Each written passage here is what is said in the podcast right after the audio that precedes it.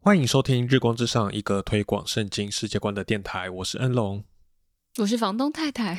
这是与房东太太的下午茶时光第三集。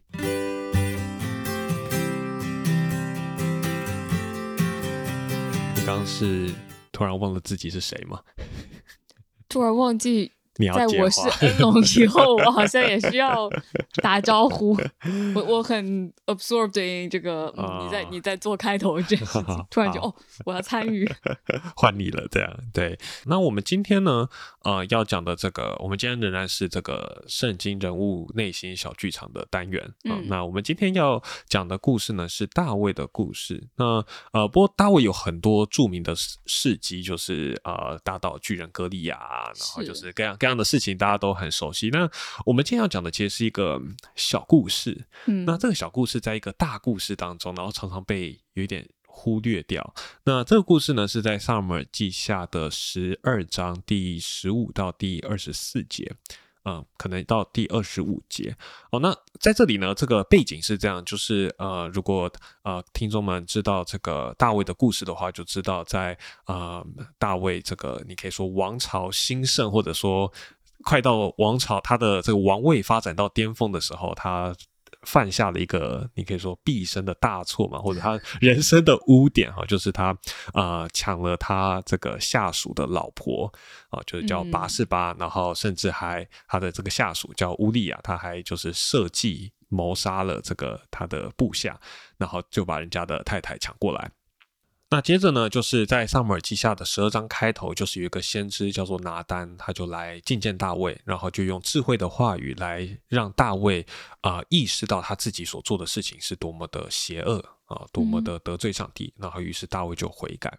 但是虽然大卫悔改了，那可是拿丹呢却对他说啊、拿丹在十三节说，耶和华已经除掉你的罪，你必不至于死。只是你行这事，叫耶和华的仇敌大得亵渎的机会，故此你所得的孩子必定要死。好，那所以在这里我们就看到一个很令人可能有点疑惑的事情，嗯啊、就是大卫悔改了，然后他的罪赦免了，可是他与这个拔示巴犯奸淫所就是生下的这个孩子，却要因此承受大卫犯罪的后果。嗯那呃，接下来就是记载这个大卫呢，在这个孩子就被耶和华击打，然后就生重病七天。那大卫就进食祷告，然后躺在地上哦，不愿意睡在床上，然后躺在地上进食祷告，然后呃，但到了第七天，孩子还是死了。那孩子死了之后呢，大卫就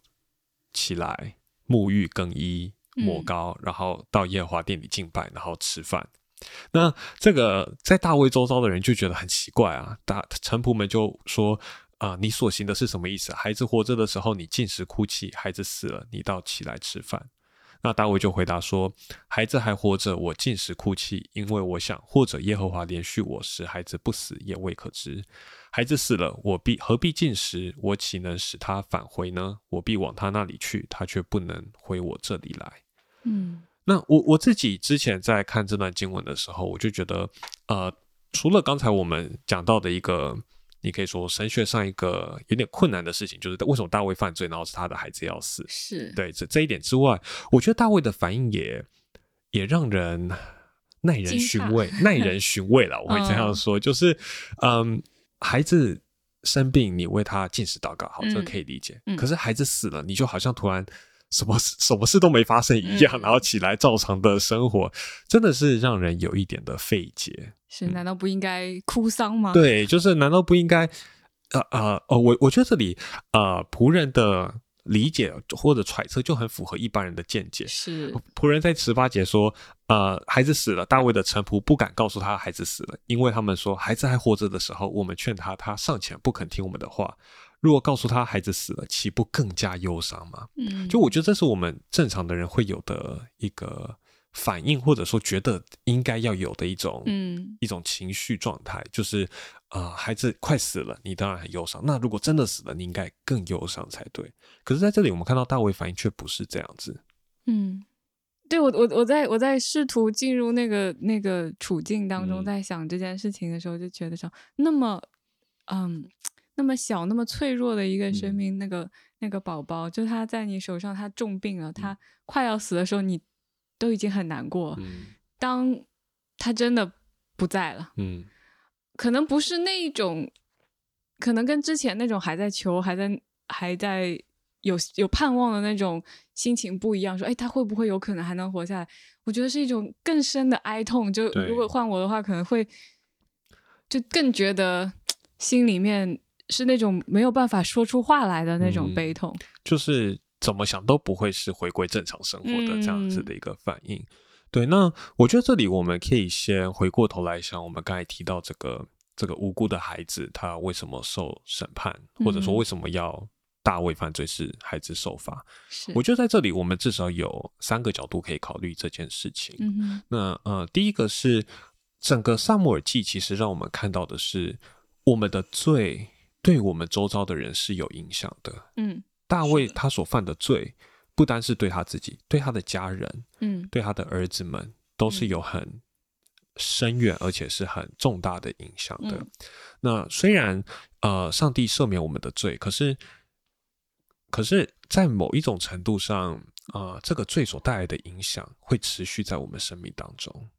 是的，对，那我觉得这是第一个我们要看到的。那第二个是，我觉得从一个很你可以说系统神学的角度来说，嗯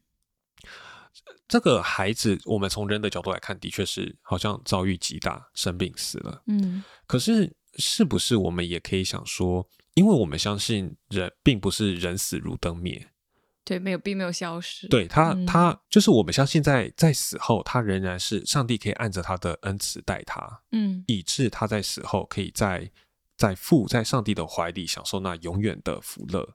所以这就是大卫说，他不能带到我这里对来，但是我却要去去他那那里去。嗯那我觉得某一种程度上，我们做一点假想，我们发挥一下想象力，就是发挥大家这个这个后宫斗争或者宫廷剧看多的那种想象力，就是如果这样一个孩子在宫廷这种权力斗争的地方长大，他的人生。我想不会非常的快乐幸福快乐，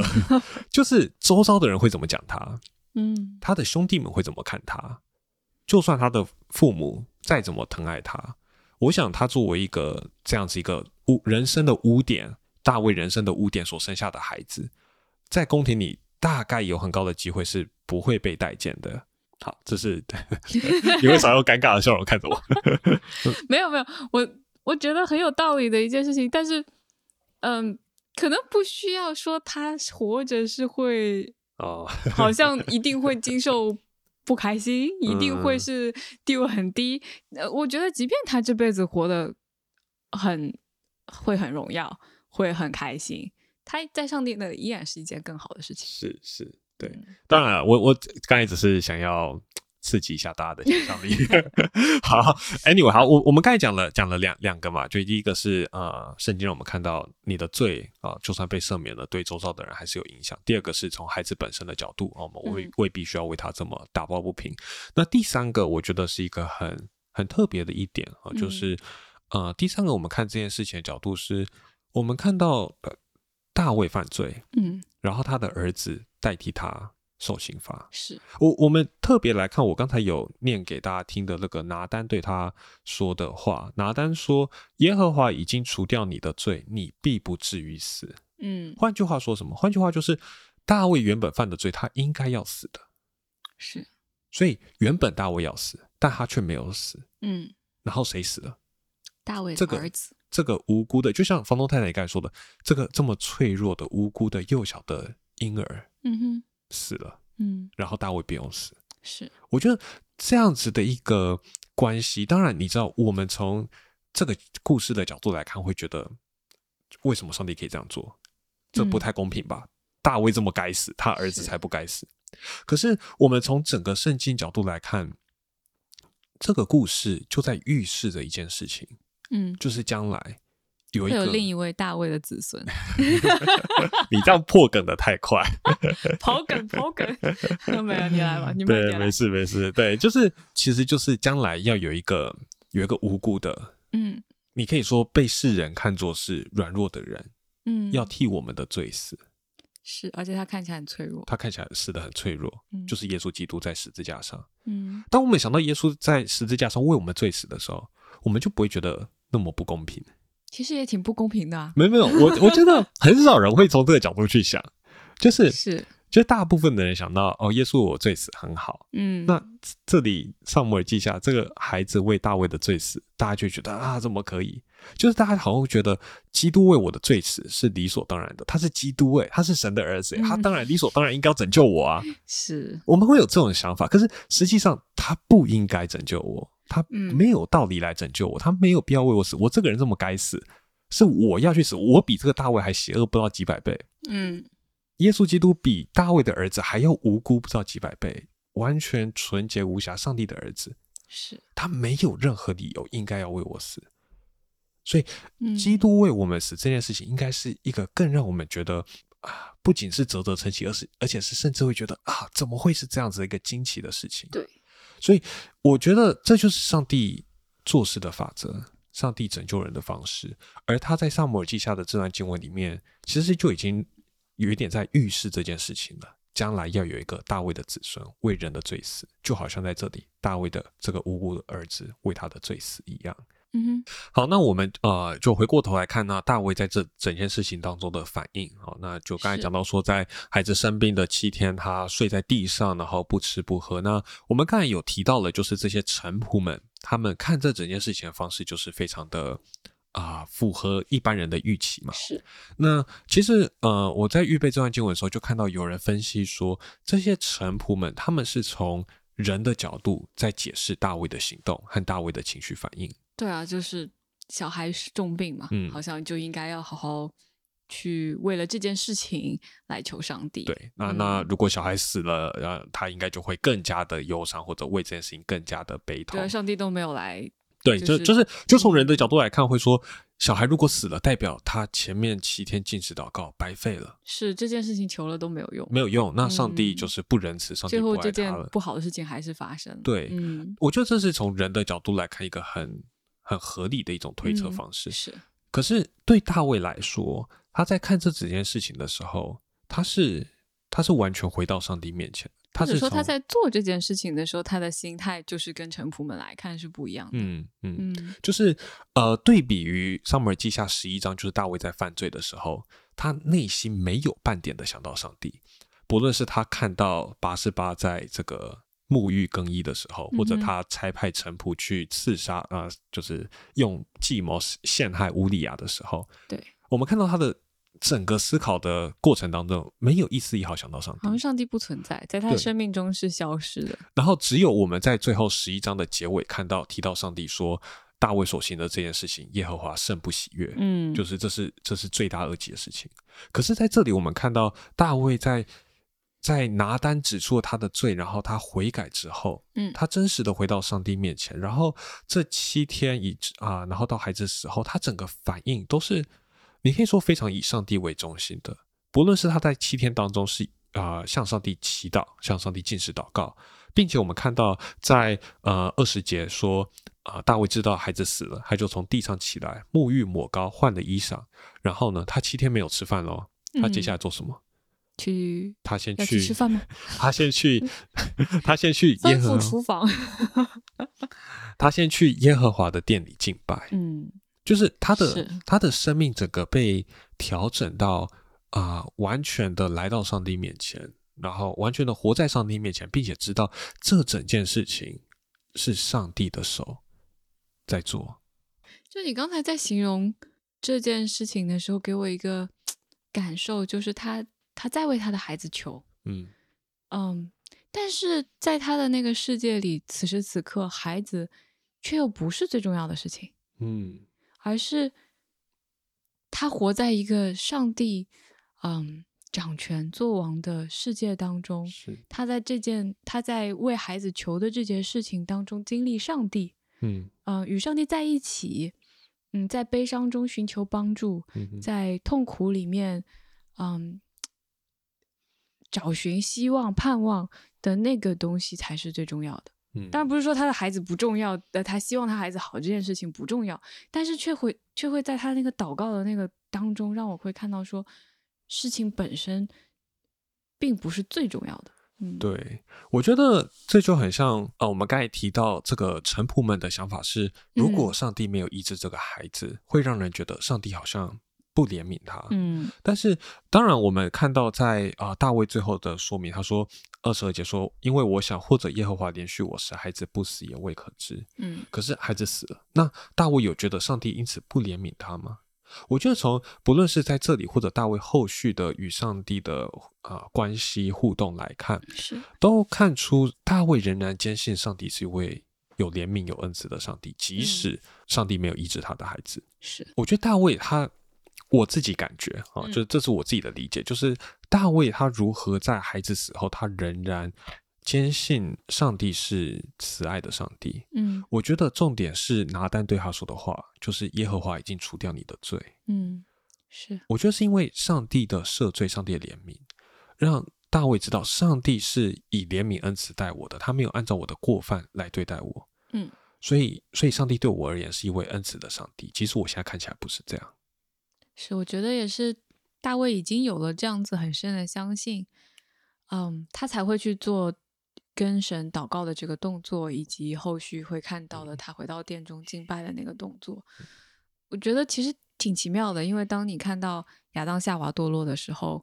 嗯，他们也认识到自己犯罪了，嗯哼，但是是躲起来的。嗯嗯，但这里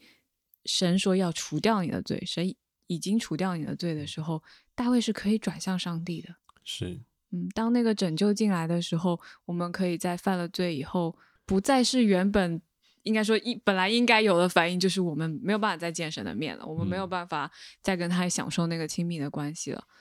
嗯，我觉得是很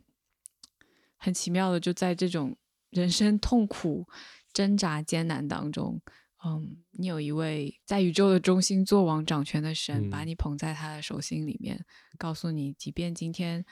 你的儿子死了，我依然是慈爱的上帝。嗯，嗯，对。我觉得这段经文最奇妙的地方，或者说我觉得最特别的地方，就是这个臣仆看事情的方式跟大卫看事情的方式的这个差异。嗯，我觉得常常也可以在基督徒群体之间和非基督徒群体之间，甚至一些比较嗯我们不要说不成熟，或者说比较刚性主的基督徒和一些成熟一点基督徒之间的差别，就是有时候有些基督徒会让人感觉蛮没血没泪的，不知道朋友们有没有这种感觉？就是像这里大卫的反应，嗯，就是让人感觉哎。诶儿子死了啊！你就这样照常生吃饭睡觉，就是是太也太，这已经不能用潇洒来形容了，你知道吧？是就是就是有一点，真的是让人感觉冷漠无情。嗯可是我们从大卫本身他，他在孩子生病的期间为这个孩子做的事情，我们知道他是他是爱这个孩子的。是那他为什么能够在孩子死后，他能够能够有这样子的一种转变？嗯我觉得，我觉得关键就在于他是他是真实相信这位上帝，然对后然后他接受，不仅是接受，而且是信靠这位上帝在他生命中所做的事情。我觉得这对我们很多人来说，或者对于非基督徒来说，是难以想象的一件事情，因为你知道，从人的角度来讲，就是啊、呃我要来掌控，我事情应该要照着我觉得好的方向发发展展。可是从从大卫，或者说从一个真实相信我们是上帝的仆人，我们在他掌管底下的基督徒来讲，我们生命中所发生的一切事情，都是有上帝的手。就像我们刚才讲的，大卫是完全的意识到这整件事情是上帝在掌管，而这位上帝是怎么样一位上帝？他是愿意赦免我的罪的，是慈爱的上帝。因此，这个事情不论它的结果如何，我能够完全的交给他，并且不仅是信靠他，而且是接受他的带领。嗯，我觉得接受上帝的带领这件事情，真的是蛮多基督徒生命中一个蛮大的挑战。 是嗯，而且我觉得你刚才说到那个，我可能想补充一件事情，就是没血没泪这件事情本身，就看起来没血嗯没泪这件事情本身，呃，可能并不能跟任何成熟或不成熟挂在一起，嗯因为也许因为他不明白这件事情是多么的沉重或者怎嗯么样，他也可以没血没 泪。就也许他正是因为他更明白上帝的慈爱，所以也可能会在一些情况中更有血有泪。嗯嗯，所以我会觉得说，没有，我只是个人突然在想说，运用经文不是好像从大大卫当然在这个地方显示的是他跟神的那个亲近的关系，嗯嗯，他可以很快的，好像从那个伤痛当中平复出来。嗯嗯但就像大卫此时此刻生命当中怎么样，又可以看见说，他并不完全没血没泪，嗯嗯嗯，是他在对妻子的态度上， 对，他没有说妻子你也不 应该，你也不能这么嗯啊、你你也要像我一样，嗯你要像我一样这么在主里 刚强，你要赶紧好起来。呃，没有，他是安慰他是受伤的妻子，是，而且我觉得在这段经文里面，爸爸也是很有他的特权，可以很迅速的康复。嗯，因为因为他没有经历可能那个身体上的一个很大的创伤，嗯嗯，所以他也有这个，我觉得这个可能讲的我也找不到更合适的词，就这个特权吧，可以就是比较快的，因为他依靠神的这个，可以迅速的好像转变一个嗯。呃状态，对我，我觉得也许就是就是说，对于我们中间有些，就像保罗说的，我们刚强的人要、要去嗯担当那些软弱的人，就是我们可能有些人啊、不论是信主多少年，有些人他就是在某些事情上比较过得去，嗯，然后比较看得开，是比较能够交托给上帝。那如果你是这样的人，你不而且要他不一定是因为交托给上帝所以 看得开那哦可，能就是个性的关系，对但 就是但对就是不论如何，如果你是这样的人，不要呃，或者说不需要太太快的或太直接去对其他会比较有反应的基督徒说嗯，哎、你怎么没有交给上帝？你怎么没有信靠上帝？嗯，而是可以像这里我们看到大卫做的一样，去安慰他们，去是陪伴他们，去鼓是励他们。那我觉得，呃，我们今天也，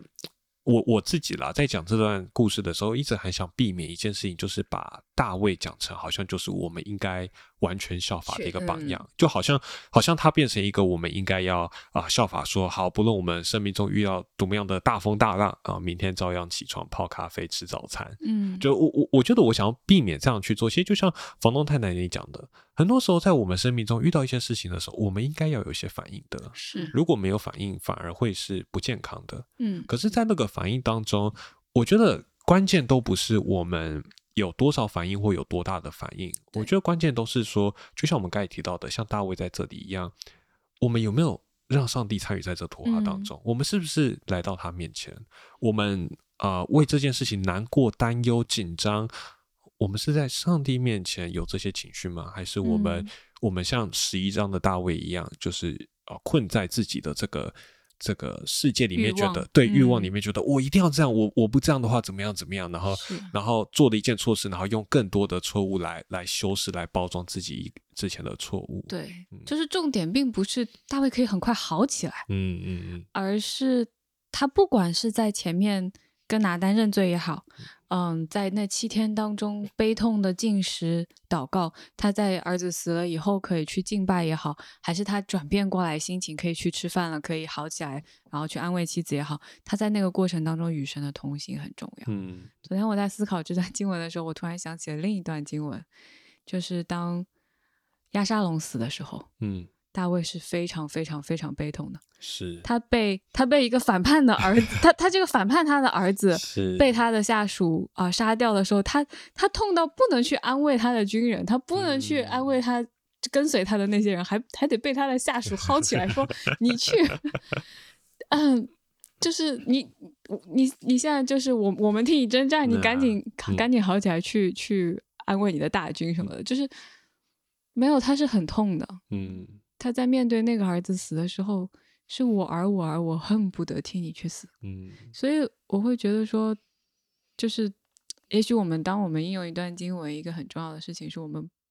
怎么去看那个重点，怎么去嗯看那个嗯真实的跟神的关系，而不是好像我们在一定的处境下就一定要有某一种对反应。对，就好像看这段经文就觉得说啊，所有基督徒都应该这样，就是家人过世的时候也都要这个嗯是 敲锣打鼓，就是嗯欢庆什么、啊，他与上帝同在，不需要，不需要，我们嗯我们是真实的会。就像我们刚才讲的，就算我们再怎么讲到说，哦，我们不需要为这个孩子的死打抱不平，不需要觉得啊，上帝怎么这样做，但嗯同时，我们也都需要承认，从圣经的角度讲，死亡是一件令人悲痛的，是一是件错误的，是一件不自然、不应该的，不是在上帝原本创造心意里面的事情。嗯就像耶稣在拉萨路的坟墓面前也是哭了一样。嗯在面对这种这个罪恶在这个世界当中所带来的破坏，所带来的种种的悲剧，我们是应该是要要有所反应的。嗯，对，所以就是情绪，好像大家会看到说我，哎，我们要处理情绪，嗯但其实那个背后的东西是更重要的。嗯嗯我们为什么会产生这些情绪？我们怎么样可以看见它合理的部分？嗯嗯它在这个堕落的世界当中，嗯，就像你说的，悲痛也是很正常的，因为死亡就不是一件正常的事情嗯。哼嗯，但能够好起来也是很属神的，嗯，因为这是他在跟神的那个关系修复当中啊、呃重新获得那个盼望而而带来的一个结果。嗯所以好像我们，嗯、我常常会听见说，哎，处理情绪，处理情绪，控制情绪，我会觉得好像其实情绪不是那个你最根本要控制、要处理的。嗯嗯嗯当然，它折射出来很多东西是啊、是很重要的，情绪嗯本身是很重要的，但是就好像。没有没有人会去对另外一个人说不要咳嗽，不要咳嗽，不要感 冒，而是你会去处理那个病毒，你会去嗯处理你的感染，而不是那个那个表现。嗯对我刚才说的是，我们反而不要去论断情绪，嗯嗯对，因为我觉得很多时候，啊，我们既不重视情绪，嗯嗯、就是它在它在反映的是什么，或者说它嗯本身，啊、另一个还是而且会去论断说这个情绪啊、是错的嗯啊、或者怎么样，你不应该这么你不大应呼该小叫的，对对对，嗯感觉这么悲伤，或者感觉这么愤怒，或者感觉，嗯，对，就是我是觉得那些东西其实都是，嗯，很重要很重要的。是你需要去看那些，觉得神借着情绪也在帮助我们认识自己，嗯也在帮助我们去认识别人。嗯，可以在嗯理解这些东西当理解情绪的产生当中，嗯，去彼此有更深的相交。嗯，好，那我们今天嗯，其实讲了蛮多的内容啦，就是嗯稍微有一点，呃，也不是说杂，但是就是 蛮多。我觉得这这个故事本身就是呃圣经故事都这样，就是有很多不同的地方可以让我们切入，让我们去反思。对，那嗯也也许今天我想，呃，对我自己来讲，我最想要带出的一个重点或者一个呃主要的，呃，如果说一句话总结的话，嗯其实我我觉得最关键的就是，当我们生命当中遭遇不论是高峰或低谷的时候，呃，就是我们是否有意识到上帝在那里，嗯然后我们回到他面前，我觉得会对于我们怎么做选择，我们怎么反应啊、带来很不一样的改变。对，今天给我感触最深的就是大卫的那个状态，从一个好像神不在他的世界里面，好像他可以随意妄为，做他想做的事情，应该要很快乐的那个、那个、那个状态当中出来，变成真正的、真正的与神同在，嗯，与神回同转行，嗯对他，他回转到那个嗯神为中心的那个世界里面，他在里面挣扎、哭泣、痛苦，嗯，又在里面可以得着盼望、得着安慰，就是那两个图景、那两个生命状态的对比，嗯可，能是今天嗯给我一个很大感触，感触的事情。嗯嗯可能我们也没有特别想要，啊，我我我自己在预备这啊今天的内容的时候，我一直嗯很、很挣扎，怎么样最后给出一个好像好像想要最后给出听众一个很具体的应用，你是知，道，就是 就是因为之前在我们在规划这个系列的时候，我们的结构就是啊，前面有解经，然后后面有实际的应用，然后今天我们就在想，那啊，就是嗯计划这个赶不上 变化。就是这个故事，我一直觉得啊它可能有的时候故事传达给我们，或者或者给我们生命的震撼，就是嗯它就不是一个很很具体的说你要怎么做，或者你要改变什么，嗯而是在这种。读这些故事，然后这些故事给我们生命的这些，不论是感触或者震撼当中，嗯我们生命可以可以更认识上帝，或者说更经历那个你要说转变，或者说更深的体会，这样。嗯，就是一种生命的经历吧。对对，就对好像为什么神没有给我们一本 论文？他他自教的圣经里面有很多的故事，嗯，因为我觉得有很多的生命状态，嗯，它好像不是一条、两条、三条的嗯应用或者嗯是啊、道理，像嗯教科书一样的嗯东嗯西，它是它是一些人在生命当中真实的经历上帝的故嗯事，嗯嗯它是有很多侧面，很多不同啊、不同角度的东西。对，所以嗯，其实这就带到我们今天的最后，就是想要想要询问各位听众，其实我们上次也有略略提到，但是想要询问各各位听众，就是你们还有什么样的圣经故事想要听啊、就是谁的啊、生命经验或者圣经啊、圣经中哪一个啊、故事的片段，你特别不论是有感触，或者说你特别的啊、不明白这段故事在干嘛，好、都欢迎啊、就是写啊、这个在 FB 啊，或者是 IG 或者 YouTube 留言告诉我们，让我们可以你知道，就是在未来的这个嗯圣经人、圣经人物内心小剧场的单元继续来跟大家有一些的分享也。可以让恩龙不用每次很苦恼，到底要讲什么经 文？ 对，虽然呃，现在按照计划，我们下一次这个会先换一个新的单元啊、就是嗯应该是我跟杰克杨有一个新的单元要带给大家。那啊、呃隔几周啊、等我们收集一些听众的留言啊、回馈啊，然后我们自己也在做一些规划之后，再继续回来带给大家更多这个圣经人物内心小剧场的内容。嗯，所以就是真的是很欢迎各位听众，就像我们最开始有提到的，不论你有什么想法或者有什么啊啊、问题，都欢迎在我们的 Facebook、YouTube 或者 Instagram 啊、留言啊、私讯当然也可以，但是更鼓励大家可以公开的留言，然后啊、就是跟听众们之间，也许你们可以有一些的互动，也可以跟我们有一些的互动。好，那以上就是今天的内容，希望对你有些的帮助。那么感谢你的收听，我们下一次再见，拜拜拜